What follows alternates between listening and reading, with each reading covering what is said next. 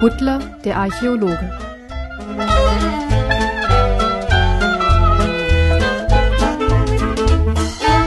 Kapitel 5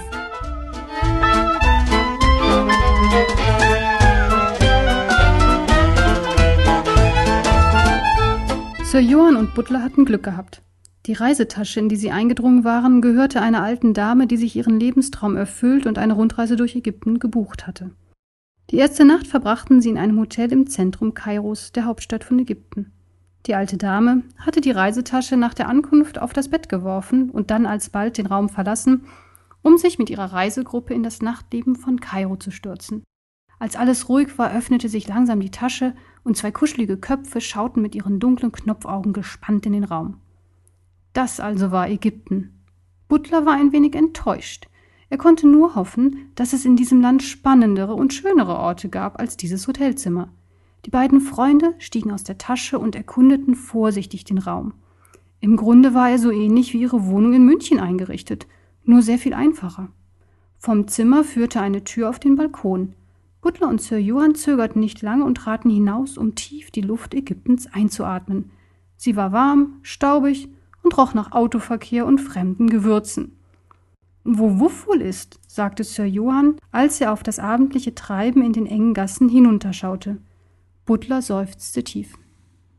Hoffentlich findet er den Weg zurück zu Thomas und wartet auf uns, wenn wir heimgekehrt sind. Wenn nicht, werden wir ihn niemals wiedersehen, ergänzte Sir Johann. Butler schwieg. Der Maulwurf hatte ausgesprochen, was ihn seit Stunden beschäftigte und mit Kummer erfüllte.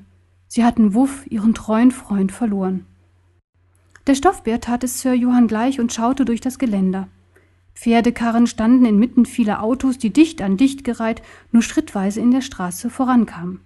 Obststände, Gemischtwarenhändler und Schnellimbisse säumten die Fußwege, die von Passanten überfüllt waren. Wie lange schon hatte er gehofft, eines Tages hierhin reisen zu dürfen. Stumm standen die Freunde am Geländer des Balkons und bewunderten den Untergang der Sonne über Kairos Dächern.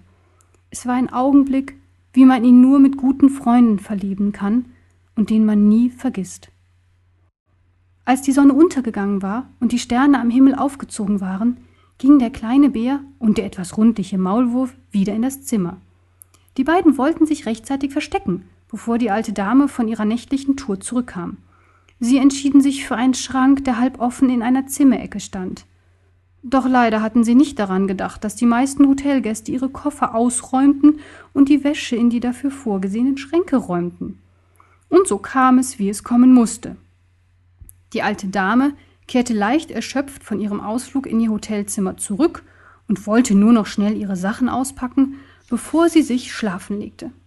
Es dauerte nicht lange, bis sie den Schrank öffnete und die beiden blinden Passagiere entdeckte. Die Dame starrte die beiden Kuscheltiere an und die Kuscheltiere starrten zurück. Es war alles umsonst, schoss es Butler durch den Kopf. Nun werden wir die Pyramiden nie zu sehen bekommen. Doch die Dame reagierte in einer Art und Weise, wie sie Butler und Sir Johann nicht erwartet hatten. Sie nahm die beiden in ihre faltigen Hände und gab ihnen zu allem Überfluss noch jeweils einen dicken Kuss. Was hat euch kleine Racker denn zu mir gebracht? fragte sie die Kuscheltiere und drückte sie innig an ihre Brust. In dem Schrank ist es doch viel zu dunkel und traurig für euch. Sie setzte die beiden Freunde behutsam auf den kleinen Nachttisch neben ihrem Bett. Morgen früh, wenn die Sonne wieder scheint, zeige ich euch Kairo. Nachdem die alte Dame ihre Sachen verstaut hatte und sich für die Nacht bereit gemacht hatte, lächelte sie die beiden Kuscheltiere noch einmal an, legte sich ins Bett und knipste das Licht aus. Butler hatte den Eindruck, dass das Leben es manchmal doch gut mit ihnen meinte. Sir Johann und Butler nannten die Dame Tante Elisabeth, weil sie Ähnlichkeit mit Thomas gleichnamiger Patentante hatte. Tante Elisabeth erkundete mit einer Reisegruppe Ägypten. Sie gewöhnte sich an, jeden Morgen die beiden Freunde in ihre Handtasche zu stecken und sie zu jedem Ausflug mitzunehmen. So lernten sie nicht nur die überfüllten und engen Straßen von Kairo kennen, sie bestaunten auch den Assuan-Staudamm und verlebten unvergessliche Tage auf einer Kreuzfahrt auf dem Nil. So verging die Zeit in einem fremden Land und sie verschwendeten kaum einen Gedanken an ihr Zuhause. Eines Abends saßen Butler und Sir Johann auf der Reling eines Nilbootes und genossen den Sonnenuntergang. Das Wasser des Nils plätscherte leise und beruhigend unter ihren Füßen, und die Welt schien in einen tiefen Frieden versunken zu sein. Dieses Land ist wunderbar, sagte Sir Johann. So etwas Schönes habe ich mir noch nicht einmal vorstellen können. Stimmt, antwortete Butler. Doch Sir Johann merkte, dass sein Freund ganz in Gedanken versunken war. Du denkst an die heilige Schmusekatze, nicht wahr? fragte der Maulwurf. Ja, antwortete Butler. Du hast recht. Das Land ist wunderschön. Aber ich hoffe, dass wir noch zu den Pyramiden kommen. Sonst ist die Reise ganz umsonst gewesen. Wir werden das Grab der heiligen Schmusekatze finden. Unsere Reise hat doch gerade erst begonnen, munterte ihn Sir Johann auf. Die beiden nahmen sich an den Tatzen und blieben schweigend sitzen, bis die Sonne endgültig hinter dem Horizont verschwunden war. Am zehnten Tag ihrer Reise war es endlich soweit. Sie kamen zu den Pyramiden. Die Reisegruppe hatte sich auf einer hohen Sanddüne versammelt, von der sie einen wundervollen Blick auf die beeindruckende Umgebung hatte. Inmitten der weiten, sandigen Wüste ragten majestätisch riesige Pyramiden in den Himmel. Fliegende Händler und Souvenirläden versuchten, mit den Touristen gute Geschäfte zu machen, die entweder in klimatisierten Reisebussen oder aber in Jeeps hierher gelangt waren.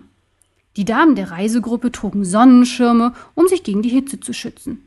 Die Herren holten ihre Videokameras hervor und begannen eifrig die spektakuläre Gegend festzuhalten. Tante Elisabeth nahm ihren Fotoapparat zur Hand und knipste fröhlich in der Gegend herum. Der Reiseleiter klatschte zweimal in die Hände, worauf sich die Gruppe um ihn scharte und gebannt seinen Erläuterungen lauschte.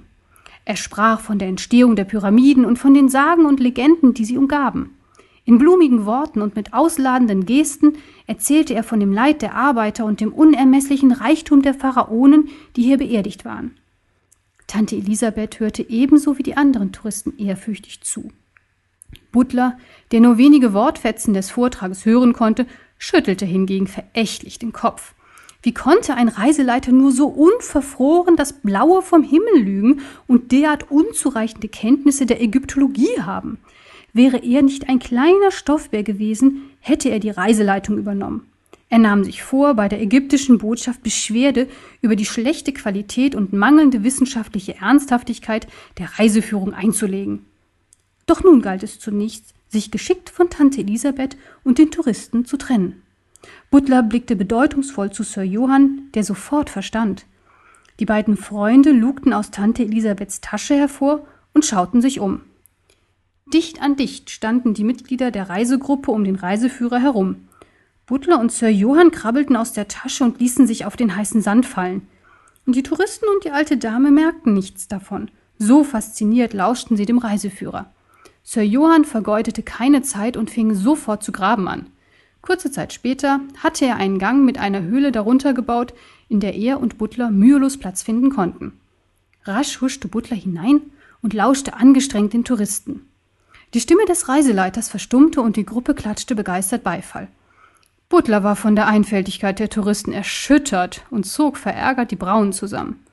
Langsam entfernten sich die Stimmen, bis es schließlich ganz ruhig wurde. Butler und Sir Johann krochen aus ihrer Höhle und schauten sich um. Die Touristen waren verschwunden und die beiden Kuscheltiere waren nun ganz auf sich allein gestellt, in der großen, weiten Wüste. Aber Butler war glücklich. Sie waren endlich am Ziel ihrer Reise angelangt.